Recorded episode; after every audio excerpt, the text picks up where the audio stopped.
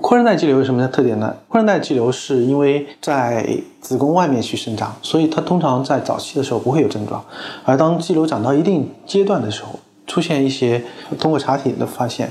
扩韧带肌瘤呢在手术的时候会有一些困难程度，主要是因为它在扩韧带里面是有一些输尿管的一些走形。导致了在手术过程当中容易发生这个输尿管的这些问题，所以在手术处理过程当中的话，相对会比较困难一些。那么也因为在这个特殊的部位，呃，在手术的过程当中要出血的话，没有办法进行缝合，所以对手术会造成一些难度。在相对来说对怀孕的影响方面呢，扩韧带肌瘤通常不会对怀孕造成一些特殊的一些影响。听众朋友们，大家好，我是龚晓明医生。我的新书《给身体的情书》出版了，这是我第一本的书。新书呢，在当当、京东、亚马逊等网上书店以及全国的新华书店均有销售，献给广大的女性朋友们。